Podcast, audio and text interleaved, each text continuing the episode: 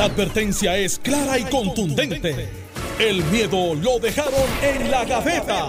Le, estás dando play al podcast de Sin, miedo, de Noti1630. Buenos días, Puerto Rico. Esto es Sin Miedo de Noti1630. Soy Alex Delgado y ya está con nosotros el senador Carmelo Ríos. Aquí le damos los buenos días, senador.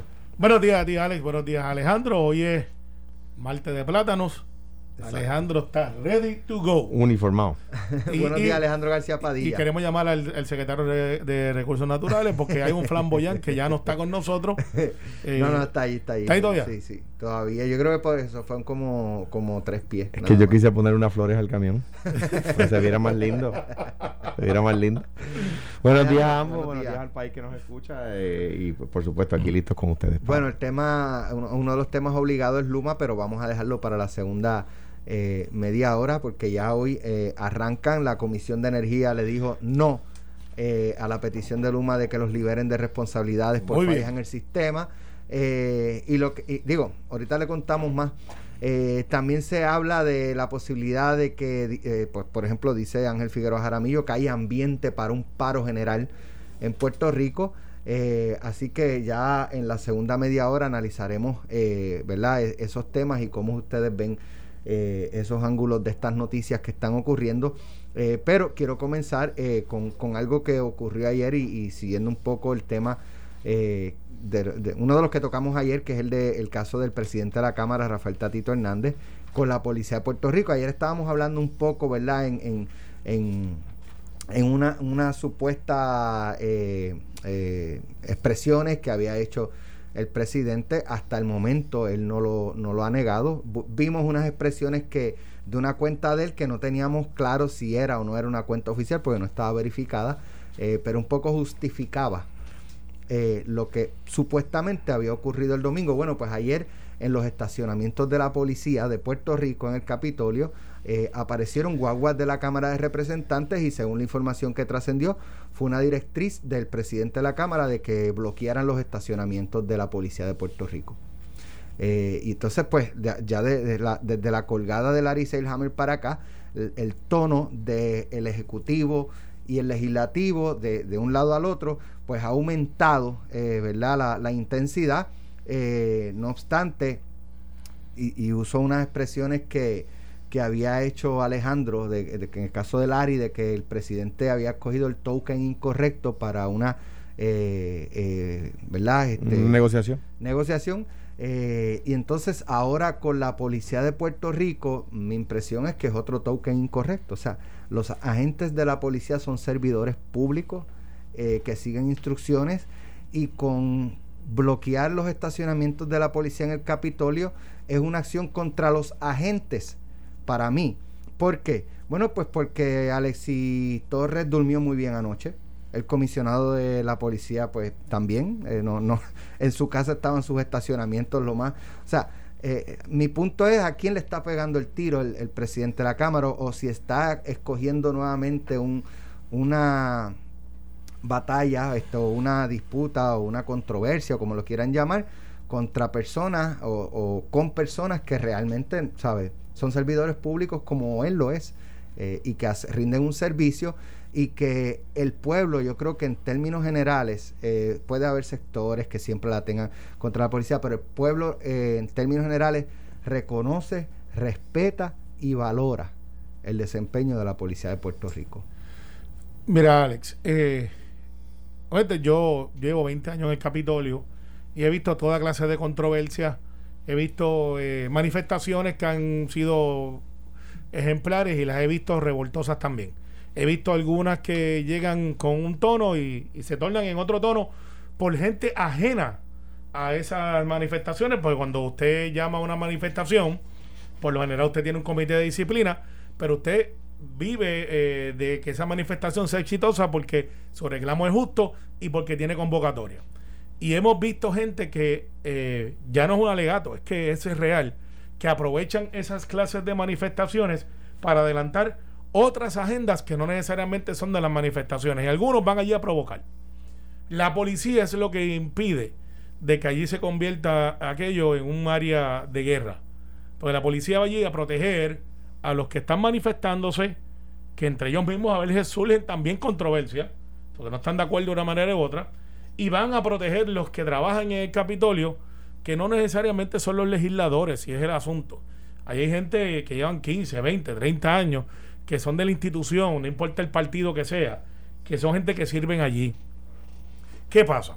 Yo estoy viendo una, eh, eh, un, comportamiento errático de parte del presidente de la Cámara desde su punto de vista político, atacando, primero diciendo que no lo quieren en el partido. Recordemos que esto no es nuevo. Tildó de racistas y, elitistas a un grupo que la gente de, la base del partido los quiere mucho. Eh, y obviamente no vamos a entrar en detalle de a, quiénes o cómo, pero eso fue motivo. Después de eso, trató de justificarse su liderato ha estado en entredicho no porque su grupo le haya quitado el apoyo, sino porque cada vez va autoinfligiendo daño al cuerpo que él preside y eso va a infligir en quizás su delegación, que es de mayoría, eh, donde hay gente que no necesariamente estuvieron con él desde el principio. Recuerden que él gana la presidencia por un voto, o por lo menos eso es lo que se comenta, y que pues no están de acuerdo con esos estilos. Pasa lo de Larry Hammer, pasa lo de Manuel Torres yo creo que la opinión pública ya pasó juicio sobre eso. Y entonces ahora la nueva etapa es, voy a luchar y voy a pelear con la policía porque en un evento donde era de carácter religioso, él llega y le dice, ¿qué hacen ustedes aquí? O por lo menos eso es lo que se alega. Eh, se tienen que ir, ustedes no son bienvenidos aquí. Se le olvida un pequeño detalle. Cuando él dice, aquí el que mando soy yo. Pues no necesariamente es así. Y te explico. Él es el presidente de la Cámara de Representantes pero el Capitolio tiene el Senado, donde el presidente del Senado también tiene su responsabilidad. Y OSL, que es la Oficina de Servicios Legislativos, y la Superintendencia no son parte de la Cámara ni del Senado. Y quien maneja los límites del distrito capitalino es la Superintendencia. Técnicamente, los presidentes de Cámara y Senado se ponen de acuerdo para ver a quién va a ser el superintendente. Así que no es que sea una persona ajena, no es independiente para efectos de, de, su remoción, porque si Cámara y Senado se ponen de acuerdo, pueden remover el superintendente. Pero cuando el sargento de armas de la Cámara acompaña anoche al presidente de la Cámara a poner las vallas y le dice a los policías, usted no se puede estacionar donde es un cuartel de la policía de Puerto Rico adscrito al Capitolio. Esto es un cuartel de la policía, no es un estacionamiento mero, es un cuartel. Usted va allí y dice cuartel de, este Capitolio, Policía de Puerto Rico. O sea, ellos tienen ahí una facilidad. By the way, él, él dice, él, expresó, ¿verdad? Como parte de, de, su justificación, por decirlo de alguna forma, que la plaza que está frente al Capitolio es una plaza de democracia, una plaza de protesta, es que nadie les estaba impidiendo protestar. Claro, y, y, ahí vamos. Estaban protestando. Ahora, ahora bien, ahora viene mi teoría. Yo no quiero pensar, y yo creo que José Luis llegó a Puerto Rico porque él estaba en un asunto familiar eh, y, yo regresaba anoche, hoy, porque hoy hay sesión a la una. Yo no quiero pensar que Tatito Hernández está haciendo esto para que se den las condiciones que se dieron en el Capitolio Federal, donde ya sabemos por investigación, en la no Claudio que nos escucha siempre, se dio una instrucción de bajar la guardia, de quitar más seguridad para que pudieran entrar los insurrectos y hacer lo que hicieron en el Capitolio. Recuerden que hoy empieza Luma, y ya está Jaramillo y un grupo diciendo que no se va a quitar y que viene un paro, lo otro. Y nosotros tenemos de sargento de armas dentro del Capitolio cuando usted entra. Son gente que no están armadas, son gente que no tienen entrenamiento para poder este, hacer otra cosa que no sea verificar su identidad, hacia dónde usted va. Y a veces ni lo hacen porque pues cuando te ven que tú trabajas allí y te dicen, entre, eh, pasas por el lector de metales, que te soy honesto, eh, no creo que estén funcionando. Bueno, bueno, la cosa que tú digas pública. No, no, eh, eh, por eso no, porque hay que ajustarlo. Te voy a explicar, es que una vez se me olvidó. Si te, te vas a seguir. Y no sonó. Y yo dije, adiós. Y tú me miras, este, y tienes que reportarlo, dije, porque tú no puedes entrar al mago al Capitolio. Al hemiciclo. yo creo que ni el Capitolio. Eh, como quiera, miré para la oficina, le dije, mira, ajustate esto que, que no funciona. Y, y, me hizo el comentario de, no funciona hace tiempo. Pero es que, así que hay que ajustarlo. Lo que quiero decir es, yo no quiero pensar que aquí, o una semana, esté tratando Tatito por lo que sea, de que aquí se forme una desgracia dentro del Capitolio, como ha pasado antes. ¿Te acuerdas ¿Para, cuando, ¿Para qué? Pues, ¿Para pues, responsabilidad al gobernador? Puede ser, si esa teoría es eso, pues mira, no se copie de lo que Pero es que no sé, porque es que si él está él mismo promoviendo públicamente bajar la guardia es que la responsabilidad al final eh, ante la opinión pública va a ser de él porque él es el que está resistiendo la seguridad para terminar, por lo menos en la proyección. Por lo para terminar, pero hay gente que cree que vive en una burbuja y a mí me preocupa su salud mental, yo creo que está deteriorándose. Pero esto lo digo yo, no lo dice nadie más, no lo, lo, veo cometiendo errores tras errores tras errores que no son cónsonos con una persona que tiene una responsabilidad. Ahora, José del Mau, que ha guardado silencio, conociéndolo como lo conozco, no creo que guarde tanto silencio después de hoy. Y tiene que asumir este, su cargo como presidente del Senado y, decir si está de acuerdo o no, porque ahí eso también corresponde a todos nosotros. Y la policía de Puerto Rico hace su trabajo y lo hace todos los días y lleva más de, desde que el Capitolio está ahí, está ahí eso. Y la seguridad es responsabilidad de la policía. Y Tatito Hernández no es el dueño del Capitolio. Alejandro. Bueno, mira, yo, yo eh, ayer defendí eh, a Tatito, aunque creo que la, acción de eh, hacerlo de la manera en que lo hizo no era la más correcta. Y hoy creo que, el, la, como decían, como dicen en España, la victoria está en las zonas templadas, ¿verdad? Me parece a mí que, eh, siguiendo la línea de pensamiento de Iván más temprano en, en Limpio, lo que está diciendo Tatito tiene su mérito en, unos puntos. viene una manifestación de religiosos. Es una manifestación absolutamente pacífica que está liderada por pastores y por sacerdotes y obispos. Y, y entonces encuentran el Capitolio sitiado por la fuerza de choque. No fuerza de choque, eran oficiales normales. Con su, de hecho, hay dos o tres que dijeron, me hubiese gustado usted en la fuerza de choque, pero no califican por pues, razones. Pues, pero, pues, anyway, sitiado con rotenes, cascos, toda la cosa. Eh, lo, mm, lo que pasa es que la experiencia que tenemos con el PNP en el poder eh, nos trajo la demanda por violación a los derechos civiles del Departamento de Justicia de los Estados Unidos. Entre otros casos, por lo que pasó frente al Capitolio con una manifestación de estudiantes. Eh, eh, aquello, eh, allí corrió la sangre. y de nuevo, el Departamento de Justicia de los Estados Unidos, su División de Derechos Civiles, demandó al gobierno de, de Puerto Rico en aquella ocasión por violar derechos civiles, entre otras cosas, por lo que se hizo frente al Capitolio. En aquella ocasión no se podía estar allí. Adentro se sentía el pepper spray. Adentro había guardias armados con todo, ¿verdad? Todo su equipo. Eh, siguiendo instrucciones, y esa parte es importante. Número dos, el Capitolio es la sede del Poder Legislativo, no es la sede del Poder Ejecutivo. El Capitolio no lo controla el Poder Ejecutivo, lo controla el Poder Legislativo. Yo creo que Iván, más temprano hoy, tenía razón al decir, es que el camino está muy bien trazado, pero no se caminó por donde era es que el, presidente de la Cámara el presidente del Senado pueden llamar al superintendente de la policía y decirle, mira, no, no es así. Yo recuerdo haber llamado a Caldero y decirle, Caldero, no me actives la Guardia Nacional, la, perdón, la Fuerza de Choque cuando, cuando, cuando no ha pasado nada. No, porque eso provoca. Ahora, eh, que, por las fotos que yo vi, este no parecían fuerza de choque. Ah, Eran por las ah. estaturas y las condiciones físicas. No era fuerza de choque lo que estaba allí. Ahí voy. Entonces, a los empleados del, del, del, de la superintendencia del Capitolio, pues que son policías, hombres y mujeres de todas partes de la isla que vayan a trabajar porque los destacaron allí. Eh, es decir, la hora tienes que parquear más lejos porque yo, yo quise cogerte los parking.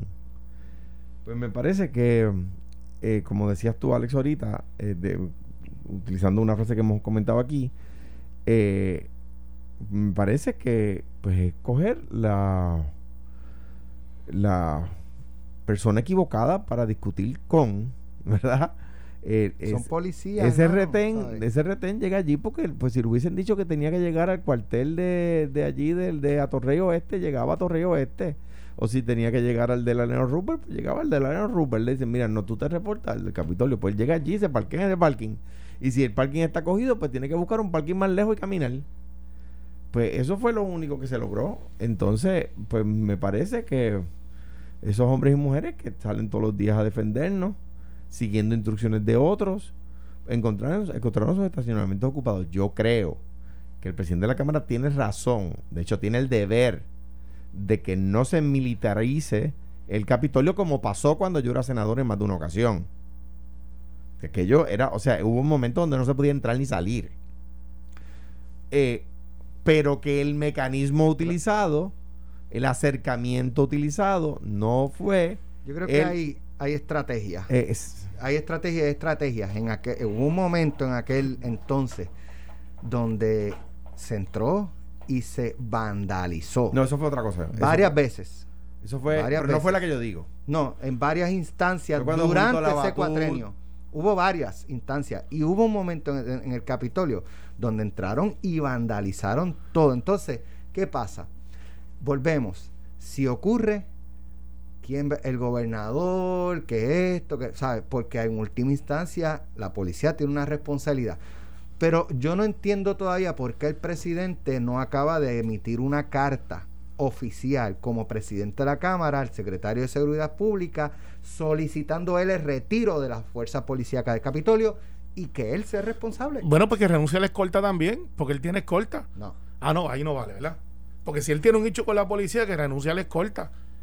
Eh, que tiene por ley, va de güey, no, todos los presidentes claro, tienen. Claro, claro. Y pues si, si, a él le molesta tanto la seguridad del otro, pues que renuncie a los dos vehículos, a las motoras y, a los cinco agentes o ocho que tiene, pues son turnos, doble turno. Que renuncie a las escoltas, porque mira, Alex, yo no puedo estar de acuerdo, bueno, yo veo el análisis de cada uno de nosotros, eh, en justificar a Tatito porque no tiene justificación. Si él me dice que el asunto es, de lo que se comenta, de que hubo agentes que no dejaron entrar a legisladores que estaban en la manifestación al Capitolio, pues los legisladores pueden entrar al Capitolio 24/7 si así lo desean y se identifican como legisladores, pues el problema es que hay algunos que de verdad tú no sabes quiénes son. Eh, porque pues no son tan mediáticos. estamos en una etapa donde son este hay muchos legisladores nuevos. Nuevos, sí. y, no salen mucho en los medios. Y, eso pasa, pues entonces le dice, mire, ¿Usted tiene un ID? Sí. Sí. bueno, Senado sí. Senado sí, no sé. la, Cámara también, claro. Debe tenerlo. Claro, o sea, que es cuestión de demostrar el Mire, yo soy, yo trabajo aquí o eso, y, entonces, pues si esa gente te dice, mire, que las instrucciones mías es que usted no puede entrar, y dice, pues mire, pues las instrucciones que yo tengo por el pueblo de Puerto Rico es que yo puedo entrar a mi área de trabajo. Y ahí, pues entonces tú haces el recibo de cuál es su nombre, cuál es su audal placa, y, vas y lo atiendes. Digo, probablemente si te vas por el por los anexos, por el lado de los anexos. Por, lo general hay menos, hay, hay, hay, porque si estás en la manifestación y quieres entrar por el medio, pero fíjate que hay un video que cuando hay alguien de la, de la manifestación que le reclama a Tatito, está al final del video, y le, y le dice dos o tres cosas que yo pues tampoco le justifico porque pues son acusaciones que tienen que ver con índole de, actos ilegales que él no se ha acusado de nada de eso.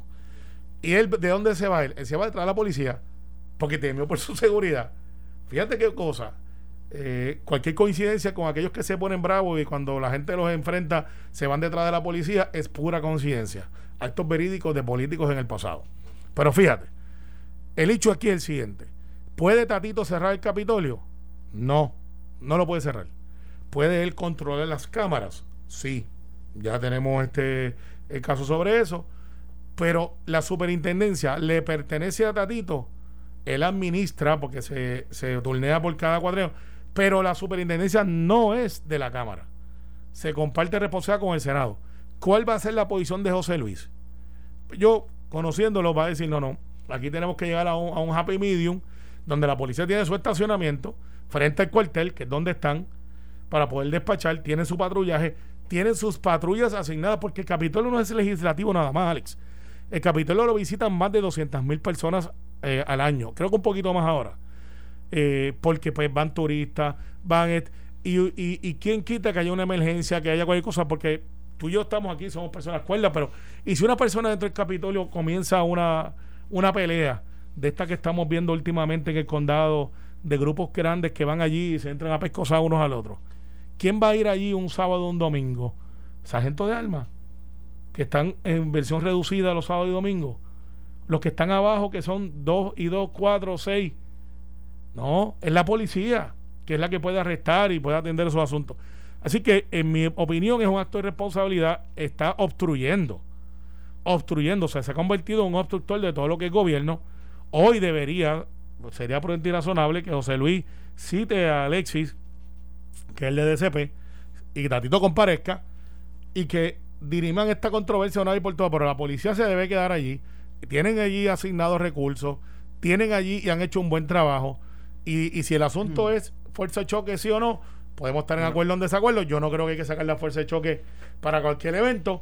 Los que estaban allí no era fuerza de choque, So- solo eran una- agentes. Solo un tema, creo que me, me indican algunos amigos míos que son policías que el presidente de la Cámara tiene un solo agente asignado en su escolta y porque Sí, él por lo, eso te digo, yo no, no le porque él lo porque él lo pidió así. Él no lo, lo he él- visto las veces que lo he visto. él lo, lo- él lo pidió así, eso habla bien de él. lo noto. Eso habla bien de él y yo, me pasa igual que a ti. Cuando lo he visto no, no noto que esté así con muchísima protección. Pero, pero anyway, o sea, yo creo que de nuevo, aquí hay una, una un punto medio, ¿verdad? En esta discusión, yo creo que eh, eh, Iván más, tem- más temprano utilizaba la palabra pa- defender, las palabras que le corresponde al presidente de los cuerpos defender y decía Iván la sacrosantidad del, del lugar. Y yo creo que tiene razón. Eh, ¿Y qué nivel de, de, eh, apertura, verdad, eh, va a haber ante una, una manifestación de líderes religiosos que a todas luces una manifestación prácticamente silente, ¿verdad? Pues, pues es deber de los cuerpos, ¿verdad? Y que él se molestara con, con encontrar el Capitolio en estado de sitio, pues lo entiendo. Que el acercamiento o la reacción a eso quizás pudo ser otra, pues, pues también es fácil decirlo aquí que uno no está allí en el calor del momento. Eh, claro, eh, me parece que era, que era previsible que la, que la reacción pudo ser otra y que luego la segunda reacción, que es tomarle los estacionamientos a los policías que trabajan allí, pues, pues no es, no es, no es el acercamiento quizás más, eh, digamos, o que busca la mejor conclusión a esta discusión. Vamos a la pausa. Luma es lo próximo. Hay ambiente para un paro general en Puerto Rico. Se tirarán todos los trabajadores de las agencias eh, y empleados públicos, eh, privados también a la calle. Eh, ¿Qué pueden lograr cuando ya el contrato está corriendo? Vamos a la pausa, regresamos en breve. Estás escuchando el podcast de Sin, miedo, de Noti1630.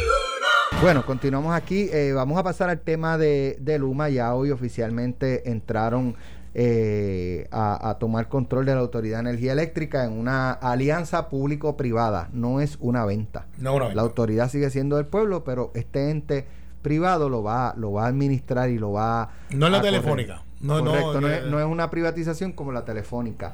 Eh, es una es una privatización más parecida a la- a a que hubo con la autoridad de y alcantarillado.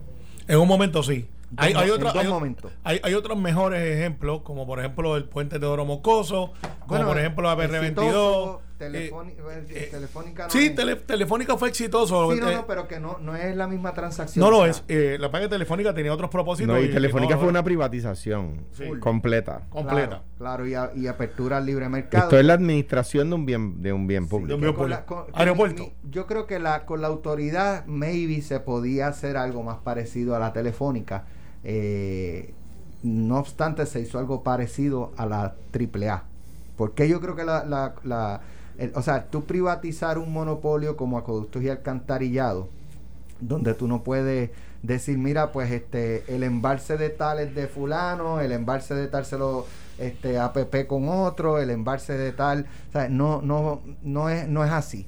En el caso de la autoridad, probablemente podía la misma autoridad producir energía, eh, los distintos, eh, ¿verdad? de, eh, suplidores de energía, eh, energía renovable, whatever y tú puedes hacer un contrato, porque hay jurisdicciones que lo hacen así, con esta compañía de molinos de viento, que me la vende a tanto un contrato de dos años, y la autoridad me trae, me da la, la, la energía de punto A a punto B, y me cobra el fee. La, y la autoridad. Digo, y qué es lo que hacen, qué es lo que hacen algunos proveedores de energía renovable hoy. Que, de hecho, que es lo que hace Ecoeléctrica. Ecoeléctrica y AES. Eh, digo, Y la al- autoridad cobra su, su, su tarifa por llevar energía de punto A a punto algu- B. algunos, eh, algunos, al- un poquito de, de que hay que limpiar el aire. Número uno, eh, he, he escuchado gente, eh, análisis, incluso miembros de, la prensa decir, se acabó el monopolio. No, eh, es exactamente el mismo, lo único que ahora lo administra un privado. Correcto. Número dos, eh, la Autoridad de Energía Eléctrica sigue produciendo AEE, sigue produciendo la energía. Y hoy la AE produce como el 60% de la energía que, que, utilizamos nosotros. 15% la hace ecoeléctrica con gas natural. 15% la hace ecoeléctrica con carbón, ya va a 30%. Eh, y habrá, no llega, yo creo que no llega al 10% de la energía que nosotros consumimos, que es renovable por, por empresas privadas. Eh, pues si, si fuera 10, llegaría al 40, pues el 60% restante es de la Autoridad de Energía Eléctrica, lo sigue produciendo la Autoridad de Energía Eléctrica con empleados públicos, ¿verdad? Con empleados de esas corporaciones. Eh, lo, único, lo único que discrepo de lo que dice Alex es que sí, se pueden, eh, eh, no estoy diciendo que se debe, ¿ah? pero por ejemplo yo tuve una oferta de un privado que quería construir la represa del Valenciano, que es una represa que hace, hace décadas se ha pensado hacer, pero nunca se llegó a un acuerdo porque el, el, ese privado iba a cobrar del gobierno los galones de agua que allí sacáramos y lo, para servicio de la gente, pero los quería vender demasiado caros para él poder, para, él poder recobrar el retorno de su inversión y no se llegó a un acuerdo. Por lo tanto, no se construyó. Eh, eh, lo que se está haciendo aquí es que la administración de la autoridad se le dio a un privado, que en este caso es Luma. Eh, aquí nos pasamos criticando cuando un, un gobierno, una persona crea una corporación unos días después del cambio de gobierno. Pues aquí se creó una corporación, esa corporación compitió en un, en un proceso y se le adjudicó a ellos. Decíamos antes del primero de junio, antes de hoy, que el reto de eh, Luma era que no le pasara lo mismo que a Ondeo y lo mismo que a la compañía de aguas. Y me parece a mí que ese es su reto. Me parece a mí que su, su capacidad de respuesta ante los, bolsillos que hay sin luz al día de hoy, el último número que yo vi era como de 15 mil personas, eh, eh, su capacidad de respuesta ante un evento atmosférico, ojalá y no lo haya, no solamente por Luma, sino porque nadie quiere que, ¿verdad? que venga una tormenta, tanta gente sufre, tanta gente pierde tanto. Eh, pues va a determinar si le va a pasar lo mismo que a la compañía de agua y que a. Eh, ¿Cuán fácil va a ser a las personas que les atiendan, que le, que le revisen sus estimados? Que hay veces cuando uno le llega una cuenta de luz de miles de dólares, que a todas luces es una cuenta alocada. ¿Cuán fácil va a ser a las personas que les revisen eso? ¿Cómo van a tratar a las personas cuando vayan a las oficinas de servicio? cómo van a tratar a las personas cuando llamen, cuál, va a ser el cambio en el servicio que las personas reciben, lo que va a ser determinante a la hora de ver si hay aceptación o no. Eso me parece a mí fundamental. Distinto a la compañía telefónica, que no había grandes quejas de su servicio, la compañía telefónica se vende porque se había pasado una ley del Congreso que ilegalizaba los monopolios eh, gubernamentales en las distintas jurisdicciones de los Estados Unidos. Los hacía ilegales. Esa ley entraba en vigor, se aprobó hoy, por decir algo, y entraba en vigor en 10 años, por decir un número. En ese periodo de tiempo, tanto el gobierno de Hernández Colón, que había, que había adquirido, que había eh, nacionalizado la industria telefónica de comunicaciones, es el que la sale a vender. Solamente logra vender la de larga distancia, luego Pedro Rosselló vende la compañía telefónica. En aquel momento no existían grandes críticas, grandes eh, eh, problemas de, de, servicio. De hecho, sectores, los sectores más liberales de, del país formaban parte de las campañas de, publicidad. Yo recuerdo eh, las canciones, los jingles de Telefónica y toda la cosa. El mundo escucha nuestra voz.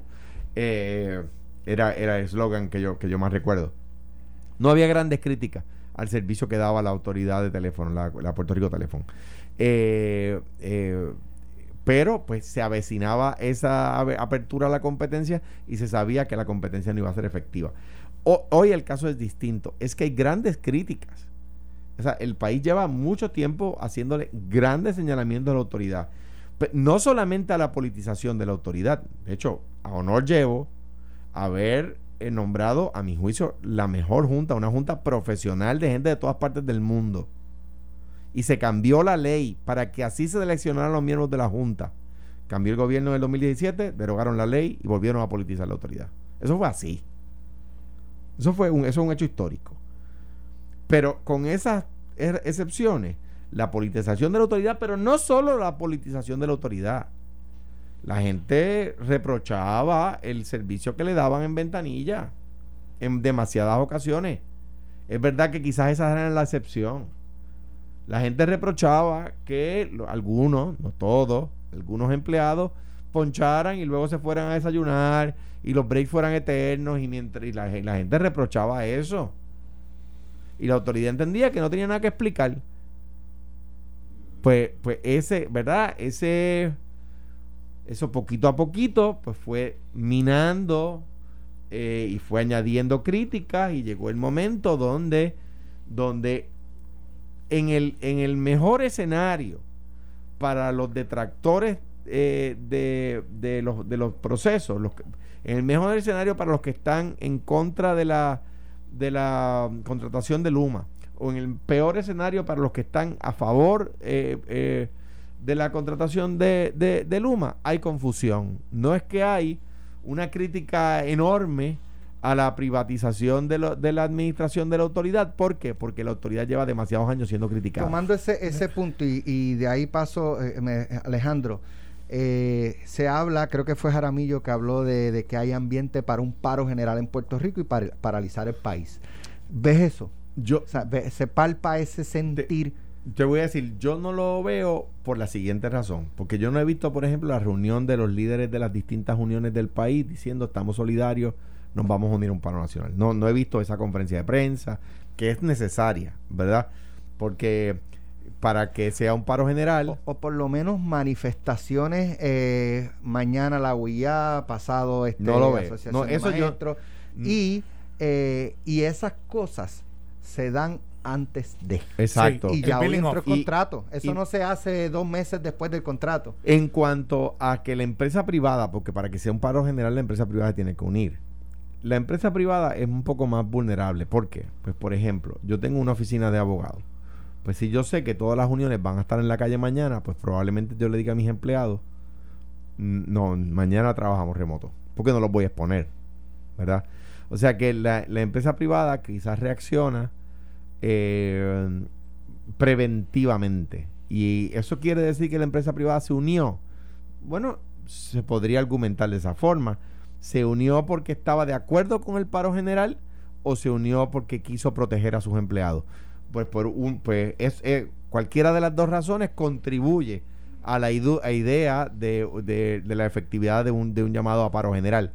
Pero yo no he visto que, como tú decías, la Asociación de Maestros diga, nos uniríamos, que la UIA en la que la SPT, que la que la SIU, qué sé yo, que todas las uniones en Puerto Rico, en Puerto Rico digan, este eh, nos uniríamos, ¿verdad? Eso es lo que el paro necesita para funcionar. Mira, eh, yo no veo igual que ustedes que haya ese ambiente, porque las uniones han perdido cierto eh, empuje de convocatoria. Fuerza. sí, de convocatoria. cuando todas. No, no, no, creo que una es todas. Cuando hubo ley 7, si en ese momento no hubo, que era despido de empleados públicos. Sí, 12 mil. Eh, y ahí no hubo ambiente, eh, yo no sé, hoy día con una corporación pública que, tiene que, nueve, diez años más tarde ha empeorado. Ah, ah, tiene que haber unos detonantes que no están disponibles, detonante social, detonante de, de servicio, de colapsar de servicio. Y, yo veo que la gente está simpática o, reconocen a los celadores, a los que los casos que hemos visto lo lamentan, muchos lo despachan con ¿y por qué no se van a Luma? Eh, donde tienen más trabajo, más, más salario. Hay otros que lo despachan con que ah, se les acabó el vacilón, ahora tienen que trabajar en la empresa privada. Este, yo trabajo en la empresa privada y pues eh, si tú no trabajas te votan. Y Packard va a despedir 500 y, nadie y nadie y ningún y, ¿sabes? entonces, estos que protestan por eh, claro, dicho nada de y, cuando se despiden masivamente empleados de la empresa privada. Claro, porque entonces la empresa privada es competencia, libre competencia, y algunos dicen, pues yo estoy en la empresa privada, pues que trabajen igual que yo. No se puede despachar así de liviano, eh, porque pues hay unos intereses y unas cosas, unas especialidades. Y tú me dirás, ah, ¿por qué? Eh, bueno, porque pues está hablando del sistema eléctrico que tiene que ver mucho con el desarrollo político. Sin embargo, Aquí lo que pasa es que hay una oportunidad perdida, lo decíamos fuera del aire. Yo le estaba dando cabeza a esto.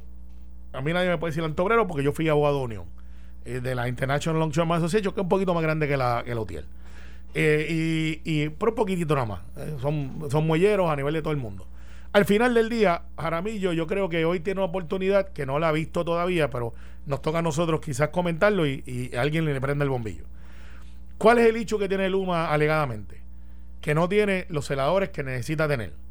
Eh, hay alrededor de 300 y pico, aunque ayer yo creo que entraron como 40 más, que dijeron, pues mira, ya esto es real, yo puedo esperar, pero ya esto se acabó y se van para allá. Pero ponle que falten 200 celadores más, que posiblemente los puedan traer de, otras jurisdicciones si es que hicieran falta. Y también tienen los tres contratos que dieron privados de gente que se retiró, que han hecho unos contratitos para, para subsanar la deficiencia que puede tener de los que están en la plantilla. ¿Quién quita que Jaramillo monte una compañía? No estoy diciendo que lo va a hacer, estoy diciendo que será mi análisis. Y él tiene 200 celadores que son del incondicional, por las razones que sean. Que puedan decir, pues sabes qué, yo no voy a trabajar Paloma. Pero entonces Aramillo, que siempre se ha dicho que tiene la solución a todos los problemas, debería entonces decir, muchacho, la UTIEL se mantiene, no como unión, sino como entidad privada ahora. Eh, la UTIEL se mantiene como unión. Eh, no, bueno, no, no, no en la Luma, no en Luma. Sí, sí, sí. De los cinco gremios, la autoridad, acuérdate que la, autoridad se queda aparte, así. Exacto. De los cinco gremios, creo que dos continúan vivos. Y uno de ellos es el OTIER. Sí, pero es, en la parte chiquita, o chiquita entre comillas. Yo creo que la, la es más. La más eh, grande. La autoridad, la más grande. Sí, sí, pero recuerda que está Yutice, que ellos sí ya entraron a Luma. creo que ellos no se mantienen eh, como. no, Yutice sí. Yutice sí. Pues serían esos dos entonces. No, de hecho, vienen unas uniones de Estados Unidos continental para acá a llenar el espacio de Aramillo, no te equivoques. Eh, va a haber uniones en Luma. Ya están en otros estados. Lo que pasa es que Aramillo no quiso abrir la finanza. Esa es la verdad. Y aquí a la gente le duele. Y pues claro, no se pudo certificar en, en, Luma. Pero en la UTICE sí lo hizo y se certificó en Luma. ¿Qué pasa? Si yo fuera Jaramillo y tengo esos 200 cautivos que son especialistas, que son gente que saben, por decirte celadores, porque tienes que tener celadores personal. Bueno, chicos y chicas, yo voy a negociar con Luma usted le hace falta 200 que no van para allá y yo los tengo. Dame un contrato, yo lo manejo, me mantengo vivo. Es más, si quiere le puede poner el mismo nombre, Corporación Utice, eh, eh, perdón, Gutiel. Y si en dos o tres años Luma falla, él puede venir y decirle al pueblo de Puerto Rico, yo dije que yo iba a mantener vivo esto y que con mis 200 celadores íbamos a dar el mejor servicio. Y de las empresas privadas que están dando servicio, la mía es la más activa, es la mejor, la que más línea monta. Y el pueblo de Puerto Rico entonces pensaría diferente y dice, caramba, se tiró a la calle, hizo que sus celadores estuvieran ahí para el servicio, los protegió, les dio mejores salarios. Claro, tiene que elevarse un poquito el salario del de 180 mil pesos al año. Pues, porque no, no va a para No creo que sea tanto. Eh, sí, sí, por las dietas, las cosas, más su salario. Eh, eso, yo no voy a entrar en ese detalle si es mucho o es poco. Mira. Eh, lo que sí te decía Alex, ¿sabes por qué no lo va a hacer? Yo te voy a decir por qué no lo va a hacer. ¿Por qué no lo va a hacer?